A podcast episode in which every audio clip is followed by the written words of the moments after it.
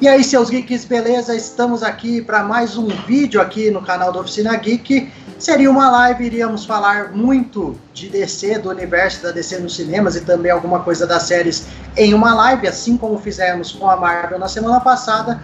Nós tivemos alguns probleminhas técnicos, porém, não quisemos deixar vocês sem esse conteúdo, que a gente tem muita coisa para falar sobre esse assunto. Então estamos gravando, você está vendo gravado, mas seria uma live mas estamos aqui de qualquer forma para falar um pouco do universo DC. Estou hoje aqui com pessoas que vocês já conhecem, aqui ao meu lado direito vocês estão vendo o Marcos. E aí, Marcos, pronto para falar mais um pouquinho de cinema dessa vez da DC? Claro, eu que sou o maior Marvete desse planeta, eu vou adorar criticar a DC. Pode criticar a DC, mas está proibido falar de Marvel aqui. Só para falar que está proibido a gente pode falar. Em outros assuntos, impossível, não pode citar a empresa concorrente, porque hoje o assunto é DC. E temos aqui de novo, aqui à minha esquerda, o convidado Vitor. Vitor, mais uma aí pra gente dar conta? Ah, mais uma sim, né? Muito obrigado por ter chamado de novo. E vamos falar de DC que tem coisa boa pra, pra se falar também. é verdade. É isso aí, tem coisa boa, esse confuso universo da DC, principalmente se a gente pegar os filmes que não se conversam tão bem, um é meio contraditório com o outro, às vezes até o próprio filme é contraditório com ele mesmo. Mas quem sabe aí algumas novidades do futuro podem dar uma melhorada nessa situação, podem arrumar um pouquinho isso. Vamos começar, antes da gente ir para os filmes, a gente falar um pouquinho das séries. Algumas séries sendo desenvolvidas. É... Me ajuda aí, Marcos, você que está mais na cabeça. Tem o Pacificador, tem Isso. também. É, Tropa das Lanternas Verdes, Liga da Justiça Sombria. E também vai ter uma série derivada do Esquadrão Suicida, que está sendo regravado o filme, fazer, vão fazer outro filme, vai ter uma série derivada também, né? Essas Isso. séries, vocês acham que vão funcionar? Por exemplo, a gente já viu é, muitas séries da DC, tem o universo da DC na TV, né? O, na, né, nas séries, que tem o Arrow, o Supergirl, o Flash. Porcaria. É, tem algumas coisas boas, mas também não funciona como um todo inclusive Supergirl já cancelado. Vocês acham que essas novas séries, nesse outro formato, esse outro padrão, é uma outra ideia até para conversar um pouco mais com os filmes, pode funcionar na DC? É, falando assim, particularmente, eu prefiro quando os conteúdos se conversam, né? Acho que no mundo que você vê que tá tudo tão interligado hoje em dia, né? Quando os conteúdos é, de cinema, da série se conversam, eles acabam contribuindo também para chamar mais, mais gente para ver os filmes, mais gente para ver as séries, para entender, para querer saber o que está acontecendo. E um pouco, acho que do desse universo da, da CW, né? É que o Arrow ele vai caminhando sozinho, aí ele fala, conversa com uma série com outra, mas depois continua e, sabe, fica meio solto, eu acho, para mim, né? Então eu acho que é interessante sim as séries conversarem. Mas mesmo, assim, mas mesmo assim é a melhor que funciona. que funciona melhor é o, é o Arrow, que acho que de todas essas aí é a melhor série que tem, né? Do... Sim, mas é, o, a, o Arrow eu vejo ele se reinventando, né? Muito do, do começo. Ele começou muito mais sombrio. Sim. E aí agora ele já foi abraçando o lado mais de jovens heróis, é, dos filhos, é, eles atuando, num, num, dando uma continuidade também né, nesse próprio universo do Arrow. E se, se você se reinventa, eu acho que você consegue ir longe. Mas se você não se reinventa, se você tenta ainda é, beber da fonte dos outros, acho que acaba pecando um pouco. Eu acho que o grande problema dessas séries da CW é o orçamento. Quando você faz Arrow, que é uma série pé no chão, é, até Gotham é uma série que funcionaria nesse formato. Porque eles são personagens que não têm super-herói, é, super-poder. É, agora, quando você coloca Supergirl, você coloca é, o próprio Flash, você começa a ver ali alguns erros algumas coisas que são por conta da falta de tem, orçamento, realmente. É bizarro. Tem o Legends of Tomorrow também, que você esqueceu aí no. É, eu não esqueci, não. É, é eu não só não conta, quis falar. Né? Lixo. É horrível. É porque se, se, se, essas que eu falei são ruins, o Legends of Tomorrow eu acho que eu não, eu não encontrei uma pessoa hoje que falasse: Nossa, o Legends of Tomorrow é legal. Não achei. Eu acho ah, assim. É, eles têm, têm muitos problemas. Quando eles fizeram a, a Crise nas Infinitas Terras foi uma ideia legal só que também não rolou, tipo, aquele Lex Luthor que os caras botaram no Rio de Janeiro falando que era São Paulo foi uma bizarrice que é para ilustrar quão bizarro é tudo isso, sabe? É, então. e, e, eu acho que assim, o diferencial dessas séries do HBO Max é que elas terão um orçamento cinematográfico, já foi avisado, eles estão copiando aí o que a Marvel está fazendo no Disney Plus. E, mas isso é positivo, isso é bom. É Cara, já quebrou a regra do, do vídeo, não pode falar. Quem ganha é a gente com isso. Então, mas aí eu, eu vou até levantar uma questão em cima disso. Eu também acho que a questão do orçamento pesa muito tanto que eu acho que, como eu disse, as primeiras temporadas do Arrow, para mim, elas funcionam muito bem. Eu gostei das primeiras temporadas, acho uma produção legal, a história, porque não tem muita coisa de efeito especial, é um negócio mais de ação, mais ali, pé no chão. E também Gotham, apesar de ter alguns problemas ali dentro da história, de, de roteiro, Gotham não é acho é boa, que hein? eu não acho que ela é ruim, exatamente. Eu gosto de Gotham. Tem algumas partes mais arrastadas, é, por exemplo, chega algumas horas da série em algumas temporadas que você custa para assistir os episódios, mas eu acho uma série muito boa e que desenvolve muito bem os personagens, mas também não tem essa preocupação com os efeitos especiais e também tem a vantagem de ser uma série isolada, ela é sozinha, é ela com ela mesma, ela não conversa com o resto, então não tem esse problema que Arrow passou de chegar em um momento ter que ficar encaixando com Flash, encaixando com Supergirl, ela funciona sozinha. Vocês não acham que essas novas séries, apesar delas terem um orçamento maior, ideias diferentes, delas serem feitas até pro, pro HBO, que, que sabe trabalhar, né? Pra HBO que sabe trabalhar com séries, essa questão de querer conversar entre elas o tempo todo e com o cinema, que a DC já, já provou que não é tão boa em fazer isso, vocês não acham que não pode atrapalhar um pouquinho? É, eu penso que cada série, é, isso para qualquer, qualquer tipo de cross-media que você vai fazer, ela tem que se sustentar primeiro por ela em si, sabe? Ela não pode servir apenas para fazer uma ligação, ainda mais uma série que está falando de um conteúdo mais extenso, onde você precisa saber trabalhar melhor. Ela não pode se servir só para fazer uma ponte entre um filme e outro ou entre uma série e outra. Uma série, quando você fala uma série, você tem que ter um conteúdo, você tem que ter algo que é, sustente a série por si só. E depois, o, a comunicação que ela vai fazer com outra, outra, é, outra peça é, aí sim é algo a mais, aí sim onde você vai poder chamar mais público, chamar mais gente para ver a série, para entender mais sobre esse universo. Então eu acho que o ponto principal é a, a série se sustentar por ela mesma. Mas é exatamente essa questão, antes do Marcos falar, que eu vejo. Eu vejo a DC já tá vendendo que as séries vão fazer parte do mesmo universo. Que elas vão se conversar de alguma forma. E a questão é exatamente essa. Não seria melhor eles lançarem, lógico, pensando nisso, mas sem vender essa ideia.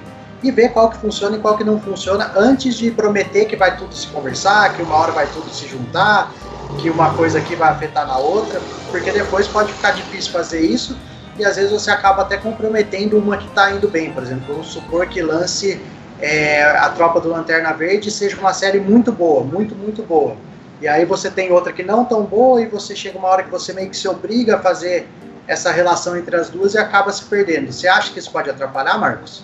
Não, eu acho que isso aí não atrapalha porque eles, principalmente estando com a HBO, é, eles sabem como fazer para se desvencilhar das coisas. Eles fizeram, a, a, própria Warner já fez isso nos filmes da, da Liga, tentando ali no Aquaman, você vê que eles tentam um pouco esquecer o que aconteceu em Liga da Justiça. Eles, eles tentam tipo, deixar claro que assim, são os mesmos personagens, é o mesmo universo, mas esquece aquilo lá. A gente tá aqui que tá funcionando. Que é o que estão fazendo com Esquadrão Suicida também, por exemplo. Esquece o Esquadrão Suicida que deu errado, mas a Arlequina funcionou, ela vai continuar. Então assim, se uma série tá dando certo e um filme tá dando errado, eles vão eles não vão, tipo, do nada, essa série não faz parte do universo. Eles vão parar simplesmente de vincular uma coisa com a outra. A série vai continuar, vai acontecer alguma coisa que vai fazer com que a trama dela seja só dela, que os filmes não interfiram, e, e por aí vai seguir em frente. Eu acho que isso aí não é um problema. É bom quando você consegue conciliar as duas coisas, quando você consegue juntar tudo, mas é, isso é bom também, porque você não tem essa necessidade de fazer isso. Se não tá dando certo, você tem maneiras fáceis até de se desvencilhar, de se desvincular ali e fazer uma coisa isolada. É, então, aproveitando já que o Marcos já falou dos filmes, vamos começar a entrar um pouco dos filmes. A gente sabe de toda a confusão do universo DC, tem filmes bons e filmes ruins, tem filmes mais ou menos, né, é, eles não têm uma excelência de manter uma constância em todos os filmes, mas tem alguns pontos bons nos filmes. Por exemplo, se a gente pegar Mulher Maravilha, é um filme bom. É, o próprio Aquaman tem seus pontos fortes, eu vejo mais pontos fortes do que ruins. Vou falar aqui, vou ser criticado, mas eu gosto de Batman vs Superman, apesar, ah, eu tô indo embora. Eu apesar de ter um probleminha ali no fim, eu acho que é um filme bem feito até certa parte. Não há, eu não gosto da solução que eles dão no final, mas o filme em si eu não acho ruim. Liga da Justiça tem vários problemas, a gente vai falar muito mais do Liga da Justiça, porque daqui a pouco a gente vai entrar em Snyder Cut. Tem também o Super-Homem lá atrás, né, o Homem de Aço, que foi o primeiro, que também não é tão ruim, até porque ele já não era tão na ideia de vamos criar um universo compartilhado. Foi feito isolado e depois eles começaram a introduzir as outras coisas. E a gente tem algumas notícias de coisas que estão por vir. Tem vários filmes que vão, que vão acontecer que a gente vai falar depois. Tem mais Mulher Maravilha, vai ter, vai ter Aquaman. Mas a gente vai para algumas notícias de alguns outros filmes. Adão Negro, que é um filme que também vem para um futuro próximo, vai ter o The Rock no papel principal. Achou seu diretor, achou mais gente para o elenco, começa a tomar forma. Mas é um filme que eu acho que ainda vai ser um pouco fora. Dá para esperar alguma coisa do Adão Negro na questão do, do, do universo da DC, no expandido? Olha, é o... Adão Negro eu acho que, pode ser um bom filme, porque não precisa estar tá, tá necessariamente ligado com os outros filmes, e é onde a DC se sai melhor, né? Quando ela consegue fazer um filme por ele mesmo. O próprio Shazam não teve a necessidade de ter, ter uma ligação com o Batman ou com a Mulher Maravilha, então é um filme que, assim, não é o filme do ano, não foi o filme do mês, né? Mas é um filme que se encaixa, ele, ele, é, ele é agradável de assistir, você consegue ver duas vezes e você não precisa ficar é, procurando os pontos onde eles estão tentando ligar uma coisa com a outra, uma coisa que fica meio forçada. Então, é, assim, o Adão Negro, se ele vier com essa pegada mais de um filme dele mesmo. O próprio The Rock vai querer chamar muita atenção para ele, né? Não vai querer ficar fazendo muita ligação. Então eu vejo, eu vejo esse filme com bons olhos. Eu acho yeah. assim. Eu acho que é, eu, ele vai ser um filme que vai ter algumas poucas referências com Shazam. Vai ser aquele esquema lá que foi com o Shazam também. O Shazam praticamente não fala do Adão Negro. Tem uma cena deletada de Shazam que cita, tipo, ah, tem uma sétima cadeira ali. Quem é? É o Adão Negro. Só que eles não falam.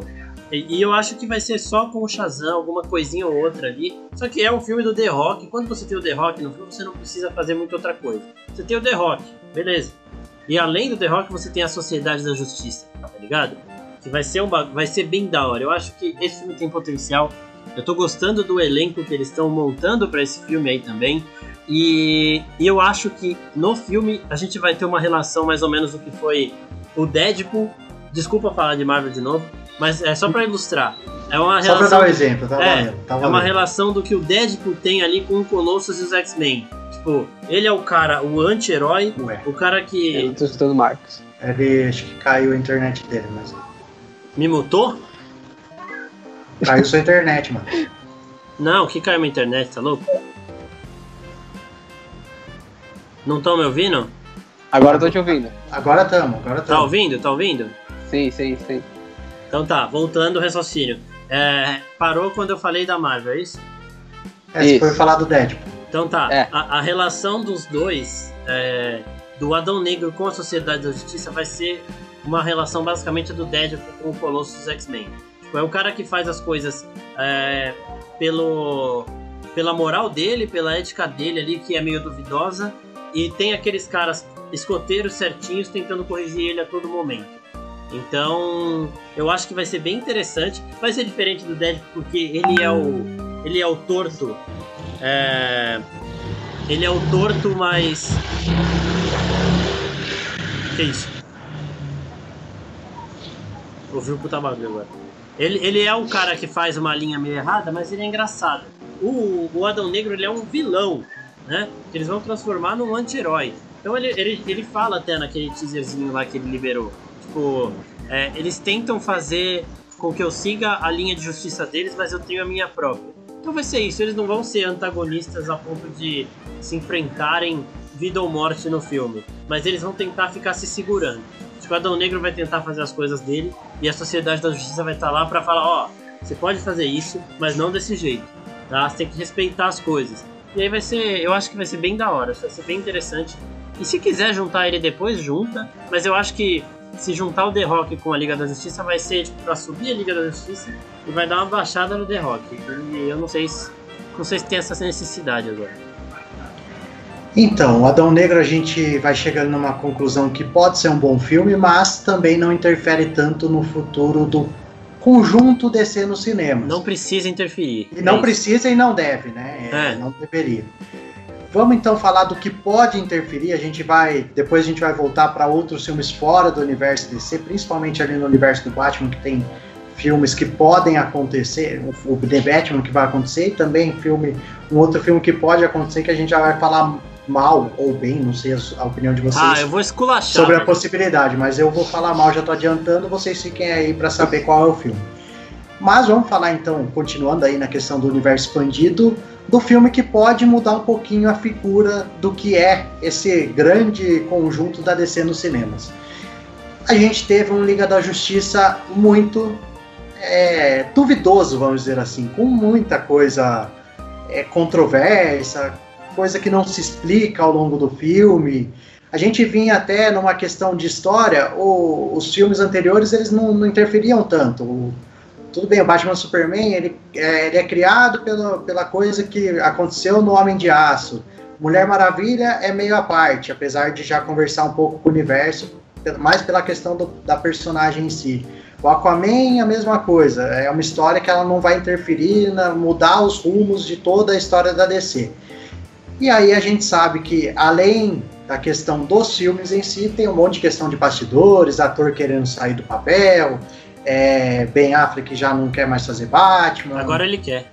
Agora ele quer, agora que vai voltar um monte de Batman, ele quer de novo. Enfim, mas tem toda essa questão de bastidores. Mas, para consertar o Liga da Justiça, que a gente sabe que também passou por um monte de problema de bastidor antes de ser lançado, vem aí o Snyder Cut o Snyder Cut, que a gente vai ter duas notícias rapidinho dele aqui, que o orçamento mais ou menos dele para re, refazer o filme, né, só para pegar o que está pronto e moldar ele para o novo lançamento, mais 30 milhões de dólares 70, a DC vai 70. 70 milhões de dólares? 70, era 30 no começo e quase do, é mais que dobrou, né? Então, 70 milhões de dólares para refazer um filme que já está pronto e para relançar um filme. E também algumas cenas ali dos atores principais, é, tirando o Henry Cavill do Superman, vão ser regravadas. Vai ter regravação do Batman do Ben Affleck, da Gal Gadot como Mulher Maravilha, do Ezra Miller como Flash, enfim, todo mundo vai regravar menos o Henry Cavill. Primeiro, vocês acham que era necessário fazer, a gente sabe dos programas do Liga da Justiça, era necessário fazer o Snyder Cut? Pode falar, Vitor, porque a hora que eu começar eu não vou parar. Bom, é, o Snyder Cut é uma, um delírio, né, do, do Snyder, né? É uma lenda. é um delírio. Porque o filme que tá pronto, que só é o corte dele, que tá é, não sei quantos por cento pronto, mas que era só lançar ali, era só ajustar alguma coisa de efeitos especiais, ele precisa de 70 milhões, sabe? E é regravar. É, é, regravar. regravar também. É o orçamento do, do Coringa, sabe? E o Coringa estourou na bilheteria ano passado. Então, assim, cada vez fica mais é, virando outro produto, né? Esse filme agora que vai sair, vai sair em quatro, quatro episódios de uma hora. Ou seja, é, eles aproveitaram o, o, barulho que fez o filme, o barulho que fez a reclamação do Snyder para conseguir fazer alguma coisa. Agora, é, o primeiro ponto, o Snyder não sabia que os diretores, os produtores iam querer mexer no filme dele. Ele chegou ontem em Hollywood, sabe? Era meio óbvio que os diretores, os produtores iam querer botar a mão tudo. Então, eu não entendo muito a reclamação dele.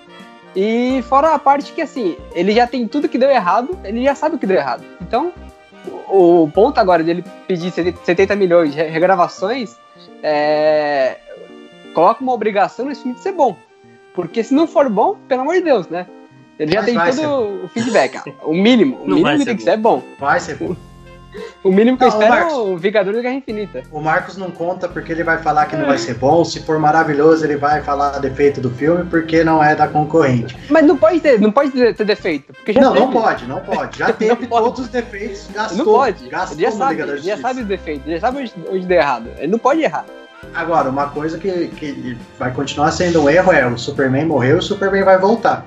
Não sei por que, que mataram o Superman lá no, no filme coisa para depois ter que trazer de volta. Enfim, isso já é um erro, mas aí o Snyder Cut aí não tem como corrigir, ou vai, vai ter que trazer de volta de uma forma ou de outra.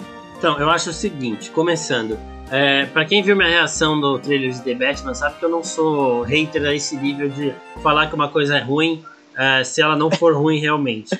Eu falo que tem filme da Marvel ruim, sabe? Thor é Qual? ruim, Thor é ruim, Thor, o Mundo Sombrio é ruim. Ah, é fácil falar que Thor e Homem de Ferro 3 são ruins.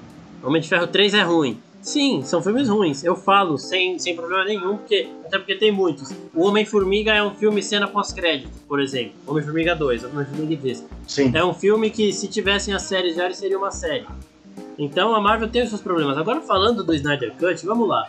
Começa com o Zack Snyder tendo que deixar a produção por problemas particulares. Beleza, isso foi uma, uma tragédia. É, é extremamente triste mesmo que aconteceu. E só que a, a Warner já estava querendo tirar ele porque o resultado de Batman vs Superman não estava rolando. O resultado de Batman vs Superman foi horrível e foi na mesma época de Guardiões da Galáxia e Deadpool. Então eles queriam aquele tom e foi isso que atrapalhou Esquadrão Suicida. O Esquadrão Suicida tem o Wire Cut, que é um corte de verdade com outras mudanças, porque esse é um filme que estava em produção antes. Então, tipo, ele teve muito mais coisa gravada antes do, dos produtores chegarem e meterem o dedo. O filme do Zack Snyder, não. Eles aproveitaram que o Snyder saiu para chamar um diretor para trazer ali um tom mais cômico e saiu aquela bagunça. Então, é, é, é, parafraseando Tropa de Elite, assim, nesse momento, deixa pra lá, velho. Deixa pra lá, aspira. Deixa pra lá, esquece. Esquece que existiu, acabou. Porque, mano, tentar refazer isso tudo é bizarro. O Zack Snyder ainda falando. É, é o meu corte, o filme já tá pronto e não sei o que. Depois dele ver tudo no Twitter o que deu errado e tudo o que funcionou, o Vitor na nossa live do ano passado de Star Wars falou que Star Wars, o último, é, é, é, um filme de Twitter. E esse Snyder Cut é um filme de Twitter, é uma série de Twitter. Ele tá vendo que todo mundo falou que deu errado. Ele tá vendo que todo mundo falou, nossa, se tivesse isso seria ótimo. E ele vai fazer. E é por isso que vai ser ruim, porque o público não sabe o que quer. O público queria ver Daenerys e Jon Snow sentados no trono de ferro acabando Game of Thrones. Coisa escrota e ridícula. Então, assim, isso é. Então, assim, isso é. Mas, não, não. O público queria, mas você queria ver só o Jon Snow, que também seria ridículo, tá? não, tá? Só esse Eu tenho um final de Game of Thrones muito melhor, a gente vai falar disso algum dia. Só que, assim, o Snyder Cut é uma farsa, ele não existe. O Zack Snyder tá refazendo o filme, ele vai gastar 70 milhões em diálogo.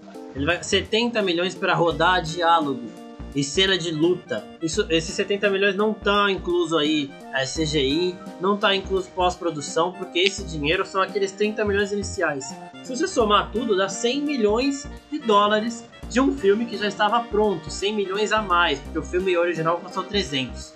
Tá? Então você já tá chegando quase no meio bilhão de dólares aí de um filme que, mano, a galera tá pedindo e vai começar a virar uma bagunça isso aí. O povo tá achando que eles que mandam, eles não mandam em nada. A DC precisava de, um, de uma desculpa para fazer a galera assinar o HBO Max e soltou essa, esse fake aí absurdo que é o Snyder Cut que vai ser ruim e vai ser um ah. filme de Twitter e é uma porcaria, eu já adianto aqui, mas se for bom eu vou falar, tá?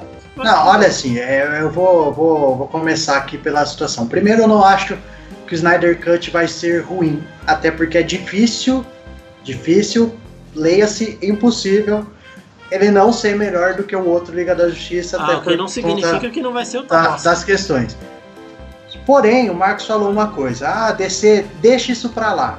Tudo bem, concordo com, com eu. Na minha opinião, não deu certo e não vai dar certo o universo expandido da DC da forma que está sendo feito, com esses atores, com essas histórias, com esses personagens. Para fazer o universo expandido da DC, a DC cancela tudo que está fazendo, recontrata todo mundo, refaz todos os filmes que precisa fazer, com outras histórias e começa um outro universo. Esse não existe mais, não vai dar certo, não vai funcionar, a não ser que funcione com os filmes individuais. E aí você não converse tanto um com o outro. Você pode, por exemplo, fazer o fazer o Liga da Justiça, fazer o The Batman, e depois você junta tudo, junta todo mundo e faz um novo Liga da Justiça, junta Gal Gadot com Robert Pattinson, enfim, você faz o que você quiser. Só que não fala que é um universo estendido, assim como é o da Marvel, que, tem, que é todo planejado em 20 anos. Isso a DC não vai conseguir fazer, a não ser que ela pare tudo, comece tudo do zero de novo. Porém, já que eles ainda acreditam que isso possa funcionar de certa forma, não acho que você tem que deixar o Liga da Justiça para lá, como o Marcos falou. Porque, querendo ou não, o Liga da Justiça é o filme que vai ser o elo entre tudo que está acontecendo, independente de uma coisa ou de outra. Então, se você tem a possibilidade de trazer o Zack Snyder de volta, mudar um pouco da história para tentar consertar, é uma chance. Acho que pode não funcionar na questão de, de universo estendido por conta de outros problemas da DC. Mas também não acho que o Snyder Cut vá ser ruim. Eu acho que como produto individual tem chance dele, dele trazer uma coisa que a gente espera tanto depois do que da decepção do Liga da Justiça. Então pode funcionar sozinho, mas acho difícil que vá consertar o universo. E também, já vou adiantar aqui, outro filme que não vai consertar o universo é Flashpoint. Você fazer Flashpoint para para mudar ator, para mudar personagem, para mudar a linha temporal, para mudar tudo e, e, consertar o universo do zero, esquece que também não funciona assim. É, para fazer, você esquece essas produções e começa uma totalmente do zero. Mas acho que os filmes da DC eles podem funcionar sozinhos, sim. A gente citou alguns bons aqui, citou Mulher Maravilha, citou Aquaman, é, citou outros o filmes. O próprio Coringa. O próprio Coringa, que é fora do universo, a gente vai falar um pouquinho de Coringa, que inclusive Maravilhoso. eu tô, tô bravíssimo com a notícia de Coringa que a gente vai dar aqui. E, mas são filmes que funcionam e pode continuar funcionando. The Batman eu tenho certeza que vai funcionar. É, acho muito difícil não ser um filme bom, o The Batman. Acho difícil Mulher Maravilha 1984, se, se quiser fazer ele sozinho, para ele funcionar sozinho, ele vai ser um filme bom. O Aquaman 2 a mesma coisa. É o próprio Flash, se fizer o The Flash, pode ser um filme legal. Então dá para trabalhar com os personagens desse. Você trabalha os personagens individualmente, se daqui a pouco você quer fazer outro Liga da Justiça, você junta todo mundo e faz um filme, mas também que ele tenha começo, meio e fim e acabe ali. Não que ele vai interferir na, na saga dos outros personagens no cinema, de é, cada um individualmente. É. É, eu acho que a DC tem que pensar como DC. A DC tem personagens interessantes, tem histórias absurdas para se explorar no cinema dos quadrinhos que você pode trazer, que é o que já foi. O próprio a trilogia do Cavaleiro das Trevas, tudo bem que a gente falar de Batman é um universo à parte, além do resto que a DC tem a oferecer. Mas você vê, são histórias sensacionais que foram adaptadas para o cinema de maneira que vende, que vende muito bem e que faz. Então ali certamente qualquer lista de, dos melhores filmes de, de quadrinhos de super-heróis está a trilogia do Cavaleiro das Trevas. Que pode tá, podem estar outros filmes da DC. Quais? Então, qual? Quais? Não, podem estar, não Quais? falando que já existe um que esteja. Não ah, tô tá. falando isso, mas pode ter, pode ter um filme do Superman que seja tão bom quanto. Um filme da Mulher Maravilha que seja tão bom quanto, dá para fazer. Ah, tá. Mas, mas assim, você consegue pelos personagens, pelas histórias. Acho então que o Snyder Cut sozinho ele funciona.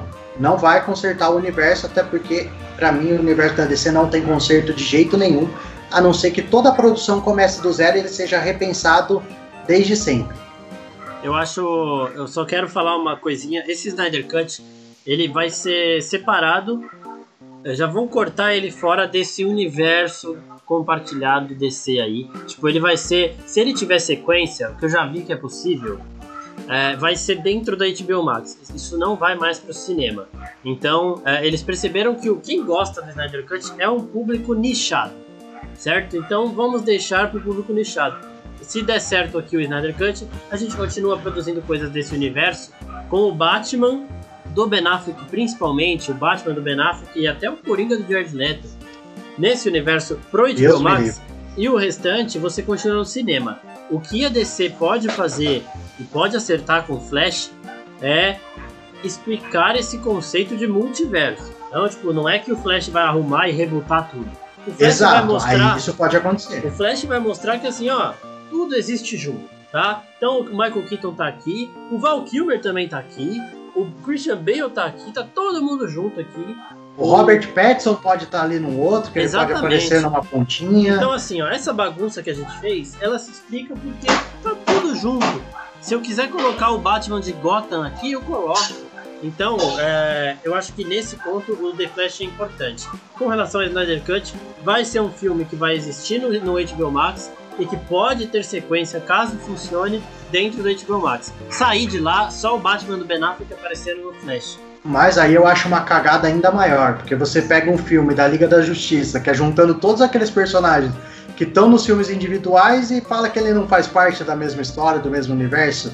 E isso para mim é tipo, você tudo bem, você desconsiderar. Não, tudo faz parte. Então, mas deixa ele para lá. Mas assim, mas você pega as mesmas histórias, os mesmos personagens e fala que ah, não tem nada a ver, isso aqui é uma coisa para HBO, isso aqui é para o cinema, não funciona assim, eu acho. É, é então, é porque errado. É aquela parte de você explicar para aquela pessoa que não é fã, que não, não, não acompanha tanto, mas quer ir no cinema, conhece o Batman, que tem dois Batman no mesmo ano, sabe? Um, um do, da Liga da Justiça, que é o Ben Affleck, e outro que é o Robert Pattinson. O cara vai ficar confuso, o é. cara não vai entender nada e não vai querer mais acompanhar. Ele vai falar, ué, se eu, tô, se, se, se, se eu tô sendo feito de bobo aqui, vendo um filme, que depois eu vou ver outro filme, meu, meu personagem, é outra história, eu falo, o que que tá acontecendo, sabe? Ele...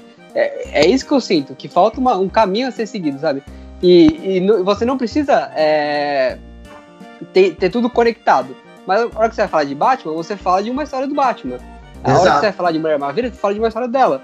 É, você não precisa ter dois Batman. Acho, acho que isso que confunde, porque a gente tem.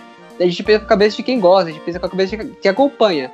Mas a boa parte da bilheteria não são dessas pessoas. Exatamente. É. Eu acho assim. Eu acho que é, eles vão fazer o seguinte: o, entenda-se o Snyder Cut como Batfleck que é o que a galera mais ama ali. Mulher Maravilha e Aquaman, eles vão continuar tendo seus filmes. O Flash vai continuar tendo seus filmes. O Cyborg, ele vai aparecer uhum. em alguns filmes. Ele tá no Flash, mas ele não vai ganhar um filme solo porque ele não é um personagem. Ele não, não segura um filme. Não segura um filme. É, o, o próprio Zack Snyder ele vai dar um peso maior pro Cyborg. Vamos, isso é uma das apostas dele. Vamos ver se funciona. É, eu não sei, eu não sei se o Ray Fisher ele é grande ator assim. Também o Henry Cavill também não é. é e, então, o Ray, assim, e o Ray Fisher tá com os problemas também, denunciou o produtor por um monte de coisa. Exatamente, ó. Tem um monte de problema de bastidor envolvendo o Ray Fisher e Cyborg. Pra... Sim, exatamente. E o que eu vou falar aqui é triste, mas o Jason Momoa é o melhor ator dessa Liga da Justiça. É, é, é assim. É, é, Não é, não é, não é. Quem o ben, é? O Ben Affleck, o Ben Affleck não é mau ator. A, a, Gal, a Gal Gadot também é muito boa. A Gal Gadot é boa. O... Eu não acho o Ben Affleck mau ator, não. Ah, eu, eu não sei. Tá, é, o Russo, quando ele vem aqui, ele fala que o Ben Affleck é um dos piores atores do mundo e eu acho que isso aí me contagiou um pouco. Porque agora eu olho ele com. Não, mas ele tem filmes. Mas ele tem filmes muito bons. Tipo, não, Garoto não é exemplar. É, tem um garoto exemplar, ele vai, vai bem. Tudo bem que ele tem a mesma cara em todos os filmes, mas não é. chega a ser um absurdo de ruim, assim. Tem Sim. outros que a gente olha e não é consegue que o ben assistir Affleck, o cara. Como eu vejo ele? Eu vejo ele com, com um cara que vai ser enganado no filme. Ele, ele faz bom, bem esse papel. o Batman não pode ser enganado. Cara, tem uma cara de trouxa, né? É verdade. Você não, o Batman não pode ser enganado. Você não vê o Batman dele falando, puta, esse cara aí vai resolver. O Apocalipse, velho. A hora que chegou o Apocalipse, eu falei, o que o Batman vai fazer aí? Esse Batman não vai fazer nada. Se fosse o Batman do Christian Bale, você pensava assim, putz, ele vai dar um jeito, velho. Esse cara ele vai fazer alguma coisa e vai dar um jeito. E o Batman do Ben Affleck não passa isso. Desse, de todo o universo DC, eles têm grandes atores. O Joaquin Phoenix é um ator indiscutivelmente sensacional. A Margot Robbie é sensacional. O Idris Elba entrou agora, é outro ator gigantesco, sensacional. Tiveram o que... Will Smith, perderam o Will Smith por causa de um filme horrível. Porque perderam é o Will Smith. Você poderia fazer o que quisesse com o Will Smith de ator, porque. Exatamente. E assim, é parece que eles não têm esse cuidado para escalar seus principais personagens. O Ben Affleck eles escolheram porque ele ficava bem na roupa. Ele tem um queixo, queixo, legal. Ele tem o um queixo. O Henry que, Cavill, todo, que todo mundo falou que o Robert Pattinson não tem o queixo, não sei o quê. Nem mas vai ser um, Mas é. vai ser um puta Batman. É, o Christian Bale tem queixo de quê? Onde que tá o queixo do Christian Bale? É, o, o, melhor queixo até então era do George Clooney. Né? Que Batman. Quem é que lembra do Batman do George Clooney? É, então, assim. Mas tinha Ezra, queixo tinha mamilos, né? Aí não dá. O Ezra Miller, ou ele tem aquela cara de criança alegre e sorridente, ou aquela cara de criança é, coitada que ele faz no, no Animais Fantásticos. É um ator também mediano. Então é isso que você falou mesmo. Da Liga da Justiça, a Gal Gadot e o Jason Momoa, que não são lá os melhores atores do mundo, são os melhores atores ali, velho. Então eles têm esse problema. Agora, você pegar o elenco que o Matt Reeves está montando pro The Batman, por exemplo, Zoe Kravitz, Robert Pattinson, Jeffrey Wright, mano, outro nível de atuação. Se colocar esses caras na mesma sala para atuar, Vai O- ser o- esse negócio Esqueci o bizarro nome do pinguim, como que é também, é... Colin Farrell. Colin Farrell. O Então, Charada também é muito bom, que eu não lembro o nome agora. Paul Ah, o Dano. Chará também é, é Muito bom. pra caramba. bom, velho. Muito bom. Imagina o Coringa desse universo. Então, mas é, mas é essa a questão. É, é, é isso que eu falo. Por, por que, que eu acho que a DC errou na questão do cinema?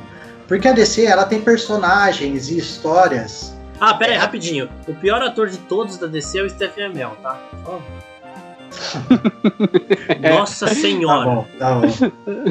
É, só. O, mas assim, ela tem, ela tem personagens histórias muito boas, talvez até se a gente for pensar melhores do que as que a Marvel trouxe para o cinema lá atrás. É, a Marvel, se não tivesse feito toda a questão do universo compartilhado, é, de todos os filmes, toda a história que fantástico, sensacional, difícil a gente achar defeito. Mas se eles não tivessem feito isso, eles não tinham personagens de peso para segurar um filme sozinho. Por exemplo, como o Batman segura uma trilogia, você pode fazer quantas trilogias de Batman for que ele se segura. Homem-Aranha. É, tirando Homem-Aranha, a Marvel não tinha ninguém.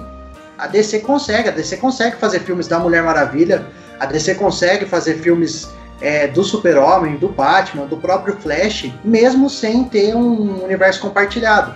Hoje a Marvel consegue fazer filme do Thor, do Homem de Ferro, do Capitão América que ela vai vender. Mas antes do, de toda a saga aí, não conseguiria. Exatamente. Antes não conseguiria. A DC sempre teve esse poder na mão, tanto que sempre fez. Já tem várias fi- filmagens de Super-Homem, tem várias versões de Super-Homem. A gente pode discutir se elas são boas ou não, mas venderam na época de uma certa forma. Batman, então, quantos filmes do Batman todos venderam, mesmo com todos os seus defeitos, e cada um dentro da sua época, dentro do seu tom, dentro da. Então a DC tem isso. Eu acho que ela se, ela se perdeu e errou em querer. Nós precisamos juntar todo mundo. Você não precisa, você faz cada personagem. Se você quer fazer um filme da Liga da Justiça, você pode trazer um outro Batman que não seja. Por exemplo, quisesse fazer na época de 2008, você podia trazer um outro Batman que não fosse o Christian Bale. Você faz um Liga da Justiça à parte da trilogia do Batman sem precisar conversar as coisas. São dois filmes que se vendem sozinhos e você não, não tem necessidade e até um erro. Acho que a DC tem que ficar se prendendo em ah, para funcionar tem que funcionar tudo junto. Não, porque são personagens que eles vão se vender sozinhos e histórias que vão se vender sozinhas. É, e pra não falar que eu só critico, o Zack Snyder ele tem uma coisa muito boa que é na parte visual. Visualmente os filmes dele são sensacionais. O Batman do Ben Affleck tem um take que ele tá em cima de uma, de uma estátua que parece o, o HQ do Cavaleiro das Trevas, eu acho que ele Sim. né? Que é um negócio sensacional. capa, né? É, exatamente, é sensacional. Até tem aqui atrás, mas não dá pra pegar. É, é isso, é. visualmente ele é muito bom, tanto que 300 é um show. Só que ah, na hora de dele fazer a história ali, mano, sei lá, precisaria de algum roteirista um pouco mais habilidoso ou de alguém próprio um diretor. Ele podia ser um diretor de arte perfeito. Zack Snyder, vou lançar a campanha então. Zack Snyder, diretor de arte, acabou. velho. Ele achou a carreira dele. diretor, diretor de fotografia do filme, Zack Diretor, Snyder. diretor de arte e diretor de fotografia. Zack Snyder. Porque assim, ele consegue, os cenários dele são bons, é, o tom, a cor ali é boa, e ele tem essas imagens sensacionais. Só que na hora dele contar uma história, meu amigo, o negócio é difícil. Né? É, enfim, vamos então agora esquecer um pouquinho essa questão de compartilhado e falar dos filmes individualmente, além do Zack Snyder. A gente já Ah. falou um pouquinho do Flash, que o Flash pode ter essa questão até para explicar multiverso. Enfim, pode ser um filme que funciona sozinho, mas como eu já disse, apesar dele apresentar multiverso, mostrar que existem vários Batman, vários Superman, enfim, ele não vai corrigir a história de universo compartilhado estendido da DC. Não vai. Isso ele não vai. É, mas é um filme que sozinho ele pode funcionar, assim como Aquaman 2 deve funcionar, assim como a gente já comentou aqui que o Shazam pode funcionar, o Shazam, o Adão Negro pode funcionar, o Shazam na proposta dele, ele até funciona. O, o- temos o Mulher Maravilha 1984 também que promete aí, pode ser um filme bem legal. E o Esquadrão Suicida que também se for sozinho, e também Esquadrão Suicida, gente, não é Esquadrão Suicida 2, tá? Não, não existiu o primeiro filme, é outra história, outros personagens, outro tudo. É um projeto novo. Eles só pegaram a Margot Robbie que deu certo lá. Acho que a Viola Davis vai continuar, né? O Capitão Boomerang também. É, É. enfim. Vai ter a Vai piadinha. muita gente. Vai alguns, per- muita gente. alguns personagens, mas é outra história. Esquece o primeiro filme, não existiu. Vai ter Então- a piadinha igual Aves de Rapina, que a Arlequina entra na delegacia, vê um cartaz do Capitão Boomerang e fala, ah, eu conheço esse cara. É, vai ter tipo isso. Ela vai ver e vai falar, eu lembro de você. Mas vocês acham mesmo que esses filmes individualmente eles podem funcionar legal? Eu, bom, começando por Mulher Maravilha, eu tenho, é porque é o primeiro filme que vai sair desses todos. Eu acho que pode funcionar sim, é, até vendo um pouco do vilão principal que a Cheetah é visualmente uma vilã mais interessante, só que o vilão A principal Rita Cadillac. é, tá, a Rita. é, até combinam. A Cheetah Cadillac, fechou. É, O Pino tá aqui, mas É. a alma dele veio. não, essa foi, essa, nossa, essa foi boa, hein, mano. Ele deve treinar no WhatsApp. O Marcos. título vai ser Cheetah Cadillac, é.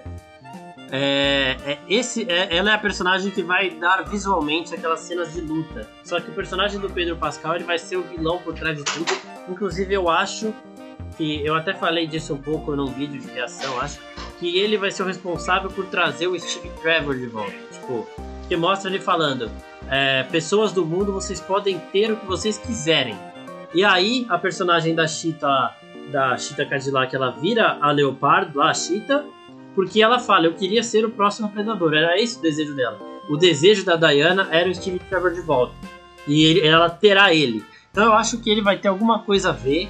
Só que eu, eu queria entender como que isso vai Ele vai ser funcionar. o gênio do Aladdin, assim. Então, ele, ele tem um poder ali de, de, de criar ilusões, né? O poder dele nos Ah, quadrinhos é de ilusão. Só que tem uma cena do Steve Trevor pilotando um avião. Então pode ser tipo. Olha a comparação que eu vou fazer. Tipo aquele filme da. Da Daenerys lá, esqueci o nome dela. É. Que ela faz o filme com. Da Emilia Clarke. Da Emilia Clarke, isso, que ela faz um filme lá natalino, lá que ela se apaixona por um cara, só que o cara tinha morrido e ele fez. ele doou o coração pra ela. E aí ela, ela começa a ver uma ilusão dele.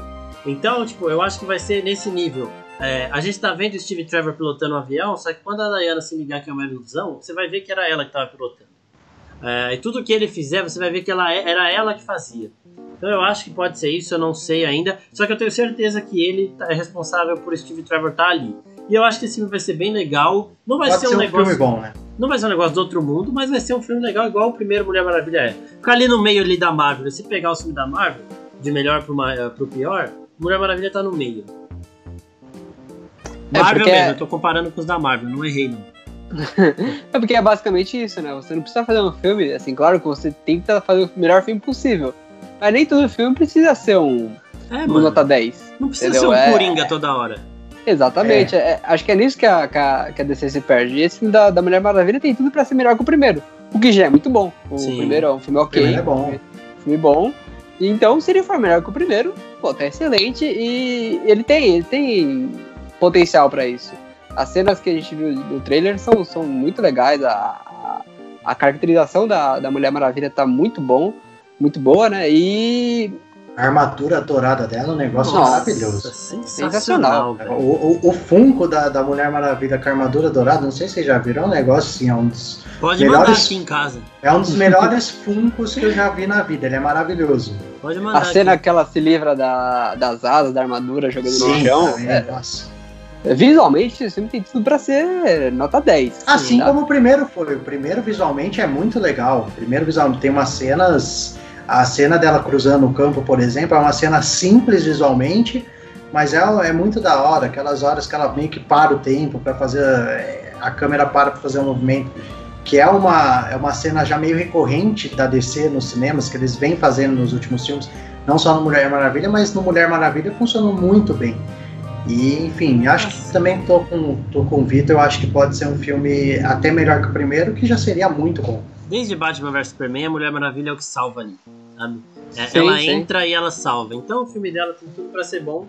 E depois do dela, o próximo lançamento é. Eu, eu não sei se é o que eu tô mais ansioso, porque ainda tem o The Batman, mas é, é The Suicide Squad. E, mano, esse filme vai ser. Nossa. Será? Ah, eu acho. Eu, eu sei porque o Marcos tá falando isso por causa do James Gunn. É, é, eu, eu acho assim. Eu acho assim. é, a gente conhece pouco do James Gunn, além do Guardiões da Galáxia. Tipo, não se ouvia, ele não era tão conhecido, ele ganhou projeção pelo Guardiões da Galáxia e ele tá fazendo o Esquadrão Suicida por conta do Guardiões da Galáxia, não dá pra negar isso. Mas assim, no Guardiões ele mostrou que ele consegue pegar um grupo de desajustados ali, que não se encaixam tão bem um com o outro, que no começo não se dão bem e desenvolver de uma forma bacana, sem ser forçado como foi no, no outro Esquadrão Suicida, de tipo, nos conhecemos há dois dias, estamos Não fala da família. comum Não e fala. ah, somos uma família aqui, Não eu quero que a fala. família morra. Ele, ele vai trabalhar. O Guardiões da Galáxia não traz isso. O Guardiões, eles, tipo, acaba o primeiro filme, eles continuam meio que se odiando, eles começam a se tolerar porque os interesses deles são os mesmos. E, E- aí depois eles vão. Não, até o Guerra Infinita você ainda duvida se eles se gostam ou não. É. Ah, no começo do Guerra Infinita eles se separando. Não, e mesmo, e mesmo, mesmo eles se gostando, eles têm os atritos, um tá zoando o outro, tá ali. É, o próprio Rocket, por exemplo, o filme inteiro ele passa cutucando o Peter Quill e no fim ele fala, ah, eu cutuco porque ele é igual eu, eu que eu tenho segurança comigo mesmo. Enfim. E, mano, é, E é isso eu acho que ele pode trabalhar isso bem no, no Esquadrão Suicida. Eu- é isso que o Vitor falou, mano. O Guerra Civil começa com o, o Rocket vazando. Não quero ficar aqui, não, mano. Sai fora. É, e eu acho assim: o Esquadrão Suicida tem um elenco gigantesco. Tem. Tem muita gente. E eu acho que, assim, é 30% ou 20% vão morrer no primeiro, primeiro terço do filme, velho. Primeiro ato do filme, vocês vão ver o que que é um esquadrão suicida. São os caras morrendo de um jeito, tipo, até é, covarde, assim, sabe? Tipo, É sem que eu- chance nenhuma deles sobreviverem. Que o primeiro filme traz uma cena disso, né? Que é o cara que tenta fugir lá e. Uma das- barra. Puta Uma coisa barra. ridícula. que puta ele coisa tenta fugir e ele é explodido. Mas isso vai acontecer com um monte de gente no, no filme, também acho. Então, eu acho que assim, eles não vão morrer dessa forma ridícula. Eu acho que eles vão morrer na missão. Eu acho que a missão que eles vão ter Tudo bem. vai é tão causar. impossível que, vai- É. que eles vão morrer. Vai morrer mó galera, e aí depois eu acho que eles vão recorrer a um outro grupo. E aí eles vão chamar Lequina, eles vão chamar Pacificador, eles vão chamar o, o personagem do Idris Elba, que eu esqueci o nome agora. Mas é, é, assim, é uma equipe interessantíssima. A- E a- Até porque e equipe- a, ideia, a ideia é essa, né? Vamos jogar o Esquadrão Suicida lá, que são os caras que têm os poderes, que podem ajudar a gente. Só que se morrer, não faz falta nenhuma. Então são as missões pros caras morrerem mesmo. Exatamente, só que assim, eles precisam resolver a missão. Um esquadrão suicida morreu, a gente chama outro. E é aí que eu acho que vai rolar o filme. Você vai ver que a missão é realmente impossível, e aí depois você vai ver uma nova equipe se E aí- formando e, essa equipe vai resolver. E aí, mano, E aí os Vai caras olham e falam, mano, tem uma mina que já fez isso muito bem, né, lá atrás. Ela resolveu tudo lá atrás. Vamos chamar ela. Aí parece a Arlequina e comanda todo mundo. Pode ser. é, eu, não- eu não sei se ela tem esse, esse fator de Ah, liderança. até porque você tem Não paci- só ela, mas Sim. no grupo aí. Até porque você tem o pacificador e vocês estão vendo tipo, que a Warner e a DC estão dando muita importância no pacificador. Ele é o personagem do John Cena. A galera, a galera fala que ele é o Capitão América que quer a paz a todo custo, independente do número de pessoas que ele tenha que matar para conquistá-la. Então, assim, já você já vê que é um cara perturbado, né? Completamente. Completamente Cara, perturbado. é tipo, é tipo o Capitão América misturado com o Thanos, né? Tipo, se Exatamente. morrer metade do universo pra ficar tudo certo, é isso. É isso, é o Capitão América misturado com o Thanos. E ainda você tem o personagem do, do Idris Elba que mata por diversão, velho. Tá ligado? Então, assim, você tá formando uma equipe com uns atores muito foda, que, com os personagens que você já vê que podem ter uma dinâmica muito foda. Aquele Weasel lá, aquela Dani, Doninha lá, velho, que coisa escrota. É o, é o Rocket, né, desse filme aí. Tanto que é o irmão do James Gunn também. É um negócio escroto. Então, assim, é, o potencial disso é muito grande e você tem uma pessoa que sabe fazer essa interação e que sabe ser, ao mesmo tempo que ele é épico, ele é contido. Então, ao mesmo tempo que ele vai desenvolver bem essa relação interna entre eles, ele vai conseguir resolver é, essa treta de uma missão suicida, sabe? Então, eu acho que é muito difícil esse filme não dar certo. Ficarei muito decepcionado se não der, mas eu acho que tem tudo pra ser incrível. E a melhor solução pra eles é um final em aberto, sabe? O final Sim. aberto.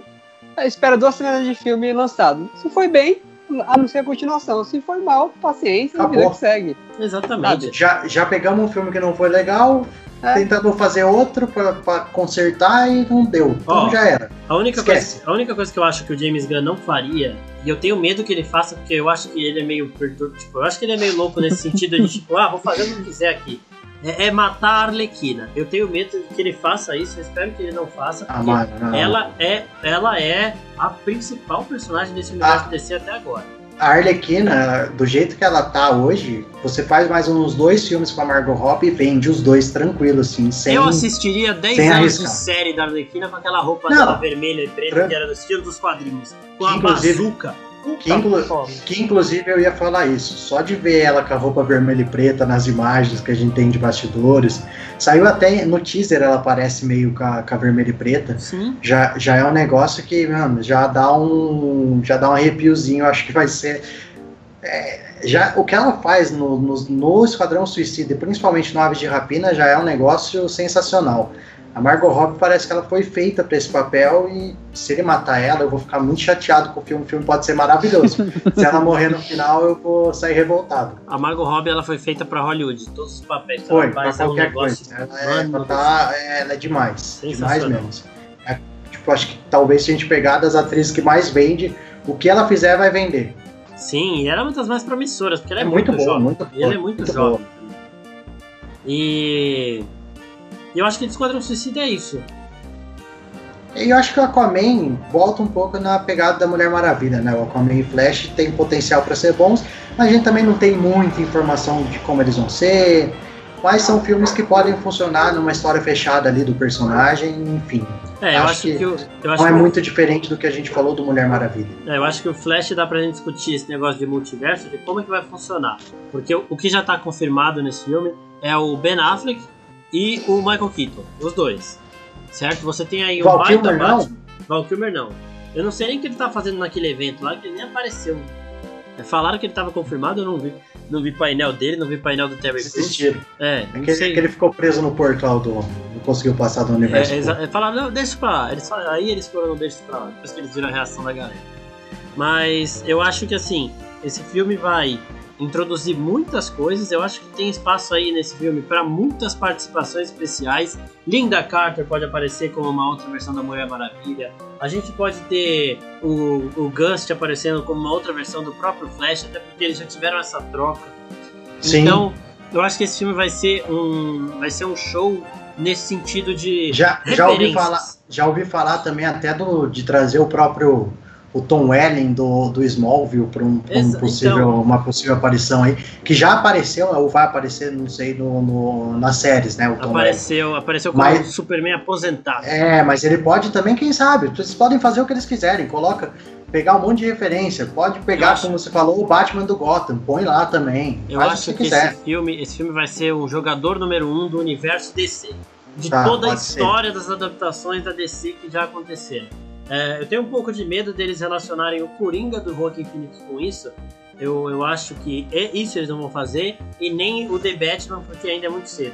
Agora o resto, mano, eu acho que eles vão colocar tudo. Não, Até... não estranhem se o Coringa do Jared Leto aparecer. É que eu não sei que ele brigou com o estúdio, mas pode aparecer. Mas até o Christian Bale, eu acho que, tipo, tudo bem, é... não tô comparando a trilogia, mas se você quiser fazer um fanservice, uma referência de colocar o Christian Bale lá, você coloca. Não tem problema. É, a galera achava que ele tava morto, né? Coloca um. Não, só, col... não, só coloca ele para aparecer, porque você não vai estragar o que foi feito na trilogia, porque a trilogia já começou, já fechou, não vai.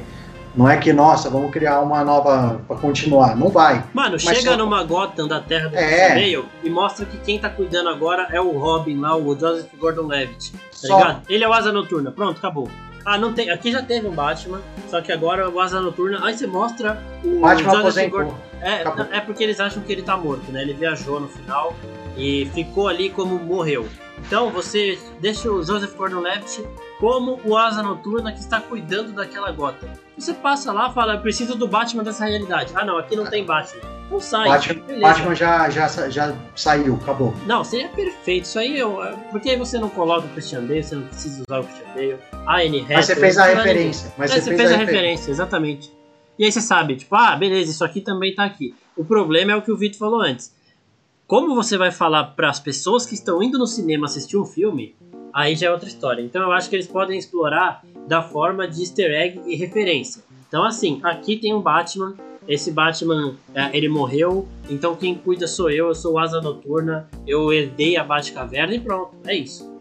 Sabe? Então eu acho que eles podem fazer muito isso, e eu acho que eles vão fazer muito isso, e que o Michael Keaton e o Ben Affleck vão ter uma importância mais direta na trama. Só que centenas de outros personagens vão poder aparecer.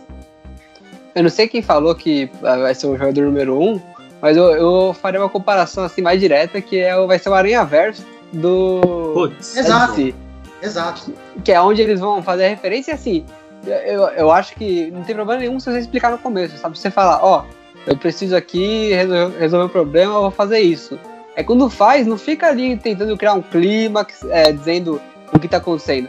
Já vira e fala, oh, meu Deus, acho que eu tô em outro universo. Aí você mostra ali o, o personagem que a galera já conhece. Aí vai ficar mais claro.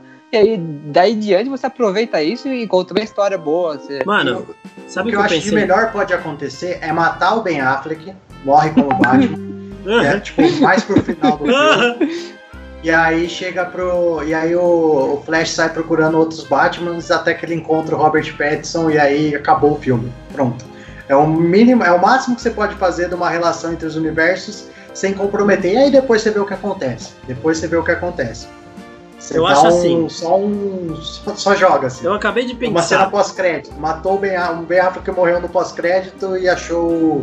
Achou Robert Pattinson em algum dos universos. Eu acabei de pensar aqui e eu vou ter que usar a Marvel de novo de, de comparação. Guardiões da Galáxia 2, quando eles vão dar os saltos é, com a nave, eles passam é em diversos planetas. Então você pode mostrar o Flash procurando o Batman do Ben Affleck.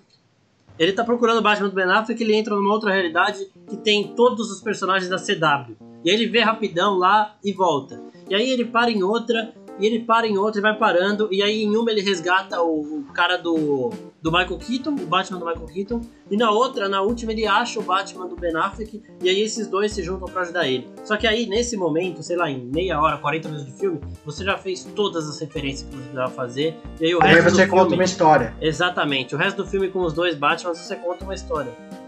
Exatamente. Só que o perigo é esse filme não ser um filme do, do, do Flash, né? Ser um filme dos É. Batman. Então aí a gente vai ter que falar de Marvel e vai ser igual Homem-Aranha do Homem de Ferro, né? Na verdade. Mas. Isso não, entrar- aconteceu, isso nunca aconteceu. Aconteceu, a gente já discutiu isso em live, mas enfim, não vou entrar nesse assunto hoje. Bom, então só pra gente fechar, a gente falar um pouquinho dos filmes que. Vamos excluir, esquece tudo que a gente for de universo, vamos pegar dois filmes isolados. Primeiro fala do The Batman, que ainda não lançou, a gente vai fazer mais lives do The Batman. É um filme que acho que vai funcionar, pode funcionar sozinho, até porque, como a gente já falou, o Batman vende o que for. Você pode fazer quantas vezes, quantas versões de Batman der, você tem história, você tem você tem alternativa para você fazer. Seja bom ou seja ruim, você consegue fazer. Agora, se vai ser bom, eu acho que vai. Eu acho que é um filme que promete.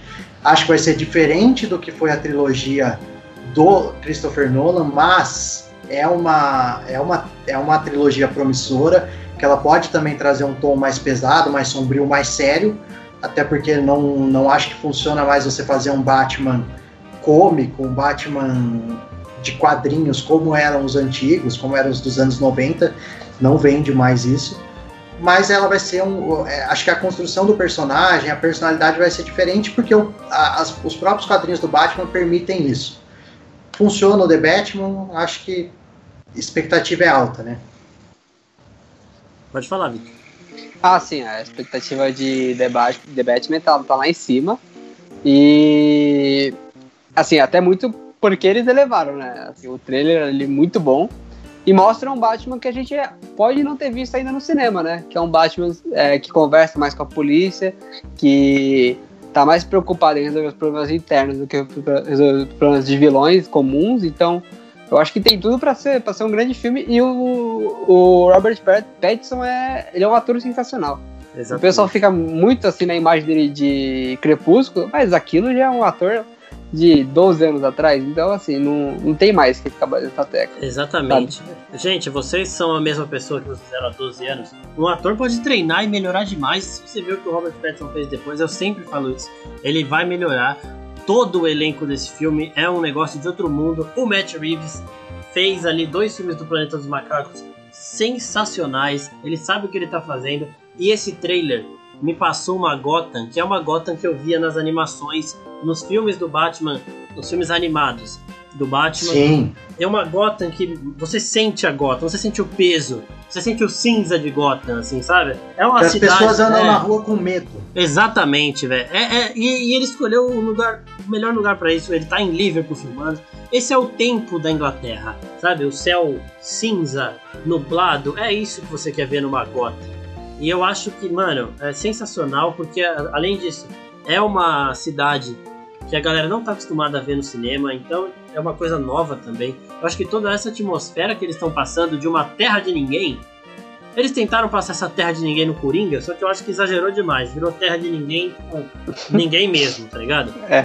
É, é mas, aí, mas, aí, mas aí a ideia é diferente, né? Era, eles passavam no passado, era uma Nova York dos anos 60, sei lá que ano. Anos 80. Era. Anos é, 80, né? É, Gotham dos anos 80. É, mas... era uma. E era gravado em Nova York, era outra ideia, eu acho, a ambientação. Sim, mas é, o que eu tô falando é que assim, você vai sentir como Gotham é, seja essa ameaça que todo mundo fala que é, mas não é, tipo, meu Deus do céu, eu tô morando no inferno, tá ligado? Que era assim que se sentia no eu, Gotham eu, de, de Coringa, velho.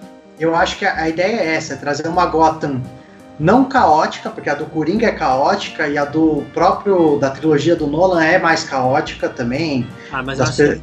Não, mas é, ela tem uma pegada um pouco mais pesada, sombria, só que também tem um pouquinho de causa ali, de nunca saber o que vai acontecer, da máfia tomar conta de tudo, que tem que ter em Gotham, obviamente tem que ter isso, porque senão você não tá em Gotham.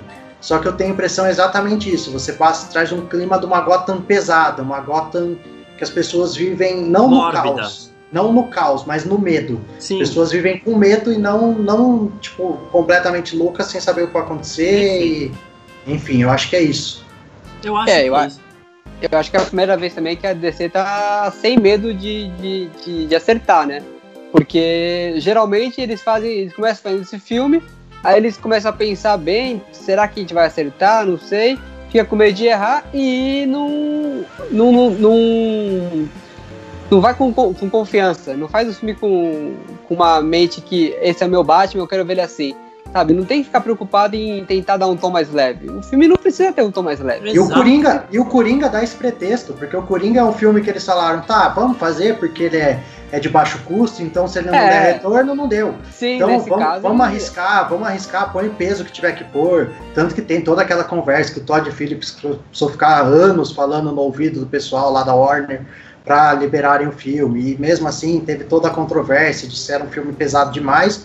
Mas enfim, falaram, ah, vamos fazer, porque era um filme barato, então não mudava tanto. Uhum. Se não uhum. funcionasse, não funcionava. E funcionou. Então agora eles têm esse pretexto para dá para arriscar, dá para pesar, Exatamente. dá para você colocar a essência do personagem sem até porque é o, como a gente falou, é o Batman. O Batman, é o Batman. vai vender. Você pode fazer o que for com ele, ele vai vender. Pode depois mínimo, as pessoas não gostarem, ruim, mas a bilheteria vão... vai ser boa. Exato. Exatamente. No mesmo se for muito ruim, as pessoas vão ver como é que ele conseguiu estragar o Batman, Exato. sabe? Então, e assim, tem isso. com esse elenco, a gente já falou 15 vezes do elenco, e com essa equipe, só vai ser ruim se, se a galera da Warner, os produtores, começarem a querer dar pitaco. Porque eu acho que não vai acontecer nesse caso. Não vai. Não vai eles... acontecer. É, mas é o que eu tô falando, eles têm o exemplo do Coringa, que eles não deram pitaco, tentaram tirar as coisas do Todd Phillips, bateu o pé, e ah, então deixa assim, não mexeram e deu certo. Então Sim. o Batman eles não vão querer mexer porque vão achar que vai dar certo. E, e tomara. Tomara. Tomara. Vamos falar do Coringa, então? Vamos, que eu sei que você quer. Agora é a ah, eu quero, eu quero, eu quero, eu quero. Pra gente encerrar, a gente falou aqui das cagadas da DC. Eu vou falar sobre a, o que pode ser a maior cagada da DC. Eu falo isso desde o lançamento do Coringa. Discorda, hein, craque? Pelo amor de Deus. pelo amor de Deus. Então, pra, tá praticamente aí para confirmar uma produção do Coringa 2. ao que tudo indica, todo mundo quer fazer. Mas, gente, ah, não faz isso. Não estraga o que tá lindo. Vocês já estragaram tanta coisa que já tava ruim, vocês foram lá e pioraram. Já coisa que não tava tão ruim, vocês foram lá e conseguiram estragar. Não vai estragar o Coringa, que é, é, é, tipo, é obra-prima do cinema de, de quadrinhos, o Coringa. É, ele. E ah, mas ah, o Arthur Fleck é ou não é o Coringa? Não sei, não sei. A gente pode discutir três anos aqui, fazer uma live de dez dias a gente não vai chegar à conclusão se o Arthur Fleck é ou não o Coringa, ou se ele é só uma inspiração, a gente não vai chegar nisso. Mas, deixem aberto, você não precisa fazer um filme 2, você não precisa, é uma história que ninguém quer. Ninguém quer saber se o Arthur Fleck é o Coringa. Ninguém quer saber se tudo que ele contou lá no hospício, se tudo que se passou no filme foi uma coisa da imaginação dele ou se realmente aconteceu. Nossa, arrepiei.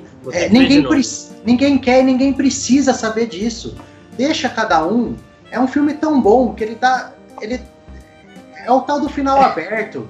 Você tem 15 opções de, de decifrar o final, o meio, o começo do filme, E ninguém acha ruim por isso, porque normalmente quando acontece isso, fala, pô, tá filme bosta, né? Ele não explica.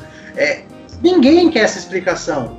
Porque para cada um ele funciona do jeito. E se você assistir, eu já assisti, sei lá, pelo menos umas sete vezes o Coringa. Nossa, Sem- tá parecendo eu vendo Sem zoeira. E, tipo, e cada vez que eu assisto, tem hora que eu acho que, que o Thomas Wayne era o pai dele, tem hora que eu acho que não era. Ah, mas é, isso aí é. É, não, mas enfim, mas, mas tem hora que você assiste o filme e você acha que não é, e tem hora que você assiste e você acha que é, tem hora que você acha que era tudo coisa da cabeça dele, tem hora que você acha que não, que ele pirou exatamente e depois as coisas aconteceram na cabeça. E se ele é o Coringa ou não, enfim, ninguém sabe e ninguém quer saber. Então não façam esse filme, é só o que eu peço. Tudo bem que eu posso queimar minha língua, fazer, eu vou assistir, É, mas é e eu posso amar, ganância, né? mas eu não quero, eu acho que não deveriam mexer nisso. É que tá a ganância, né? Porque o primeiro filme, eles precisaram gastar tão pouco pra ter tanto resultado que eles falam, por, por que não fazer um segundo? É lógico, é, é financeiramente, só que Sim. Eu acho Só que o assim. primeiro cinematograficamente é desnecessário. Eu, eu é acho assim. absurdo até. é, fala, Marcos. eu acho assim. Você tem, como o João Pedro Pilãozinho disse, uma história extremamente bem fechada. Você deixa esse final aberto maravilhoso, que tipo, mano, as pessoas vão assistir mais o seu filme porque elas vão querer tentar entender o final, velho. Não, Vai ficar e- assistindo e assistindo porque assim, não é que você vai assistir o filme 15 vezes porque você ama o filme. Tudo bem, você pode fazer isso, mas você vai assistir 15 vezes porque cada vez que você vê, você vai ter uma percepção diferente do que você tá vendo. E isso é maravilhoso. E essa essa dúvida você não consegue manter em mais dois filmes, velho. Você vai entregar, você vai escancarar e aí eu acho que você pode estragar. Só que É um filme tô- que eles vão querer explicar uma coisa que ninguém quer que seja explicada. Exatamente. Então, assim, você vai explicar um negócio que a galera não quer que seja explicada. Só que eu confio que, assim, o Joaquin Phoenix falou que ele não faria o filme por dinheiro. Não faria mais um por dinheiro e o Todd Phillips também. Só que aparentemente os dois eles acharam um novo projeto. Então eles têm o porquê fazer. Eu quero ver o que eles têm pra fazer, porque eu acho muito difícil continuar. Só que Tudo eles estão querendo, eu acho, eu confio e dou um voto de confiança. Não, eu concordo, eu não acho, é o que eu falei. Eu posso estar falando tudo isso, que eu vou assistir o filme, obviamente, se fizerem, e, e, e eu vou gostar, provavelmente, porque eu acho difícil Todd Phillips e Joaquin Phoenix, uma química que deu tão certo no primeiro filme, eles fazerem algo tão ruim. Não vão fazer um negócio ruim. Só que, repito, é uma coisa que eu, se eu fosse para escolher, com dinheiro ou não, eu não escolheria fazer, porque eu acho que ele funcionou tão bem como um filme só, apesar. É, é- vou falar e parece contraditório. É o final aberto com a história mais fechada que existe. É o melhor, é o final aberto mais fechado que eu já vi no cinema. Que, tipo, como vários filmes tra- trazem isso, alguns filmes você fica na dúvida do que aconteceu, e você não quer entender, você quer tirar sua própria conclusão, e o Coringa traz isso. Então, eu não queria que fosse feito o filme. Vão fazer, eu vou assistir, eu vou gostar, muito provavelmente. Mas eu não queria que fosse feito. É isso. É aquilo, se eles conseguirem fazer um filme onde você dialogue o mínimo possível com o primeiro e você tem uma história tão fechada e tão é, que faz as pessoas refletirem, pô, sucesso, você faz o segundo filme. Só que eu acho difícil, as pessoas vão querer buscar conexões com o primeiro filme, né? Até porque elas gostaram muito do primeiro filme. Então eu acho que nesse ponto que o filme pode acabar se perdendo e não ter essa história tão fechada, sabe, dentro dele. É, e Inevitável. eu acho, eu acho que pode ter dois erros. Ele pode tanto responder coisas que ficaram abertas no primeiro filme, que vão acabar meio que. Lógico, não vai estragar, porque o primeiro filme ele é muito bem feito, independente de qualquer coisa. Mas que vão estragar, porque aí você não vai mais ficar assistindo ele pensando, você já vai assistir sabendo qual que é a resposta daquela questão que o filme deixa. Ou por outro lado, ele pode até abrir mais questões e mais questões sem responder as anteriores, e aí, come... aí perde a mão. Aí fica um negócio. Pô, aí você fala, não, mas aí agora eu não entendi absolutamente nada. Exatamente. Ou você vai entender tudo, que vai tirar a graça de- dessa dúvida que deixa o filme, que eu acho que a- a- eu acho que o, o forte do filme é a dúvida que ele deixa na gente, se essa indecisão de se você tem dó dele, se você tem raiva dele. Até isso é, é dúbio para quem assiste o filme. Mas ele vai tirar, ele pode ou tirar totalmente essa dúvida e acaba com a graça, ou ele aumenta muito o leque de dúvidas e você fala, não, agora não entendi de vez, então perdeu o sentido também a dúvida. É. Então eu acho que é um filme que, beleza, confio neles, mas tem que ser muito, muito, muito cuidadoso na hora de fazer esse projeto. Ah, eu acho que é isso mesmo. Falamos tudo, talvez. Acho que sim, né? Então, agora esperar para os próximos filmes da DC. Obrigado ao Vitor, obrigado ao Marcos. O Marcos aqui a gente nem agradece mais, que é quase. O cara é dono aqui do, do canal, parece em tudo. Vocês já estão mais mais, mais do que acostumados. O Vitor também vem bastante, mas é sempre nosso convidado de honra, sempre uma, uma alegria ter o Vitor aqui. Eu que agradeço, muito bom conversar com vocês, viu, gente? Que monstro! Então, ah, o, cara, o cara é. E volta mais vezes, né? Claro. Não é o último. Pode deixar, não é certeza. Último. Então, se inscreva aqui no canal, curte o vídeo, compartilha com seus amigos, comenta aqui também o que você acha. Pedimos desculpa mais uma vez por não ter feito esse, essa discussão toda numa live, tivemos aqueles problemas técnicos, mas tá aí o material que a gente prometeu, estamos entregando de uma forma ou de outra. Então, se inscreve no canal, curte esse vídeo, compartilha com seus amigos, comenta o que você acha de todas as produções da DC e também fica ligado em todas as redes sociais, as nossas estão aqui embaixo, você viu ao longo do vídeo. Você pode seguir o Marcos, eu, o Vitor, e você também, é óbvio, pode procurar nas redes sociais Oficina Geek Real. Em qualquer rede social você encontra a gente com conteúdos exclusivos em, cada, exclusivos em cada rede social e muita informação e vem muito mais coisa por aí. E isso Obrigado, vai virar podcast, hein? E vai virar podcast também, lembrando no Spotify, assim como outros podcasts, tanto das nossas lives, das nossas discussões geeks, quanto outras coisinhas mais que você confere no podcast lá no, no canal da Oficina Geek no Spotify. Então, gente, muito obrigado por terem acompanhado a gente. Até a próxima. Um grande abraço. Tchau, pessoal, e vai ter Rei Leão 2! Uhul!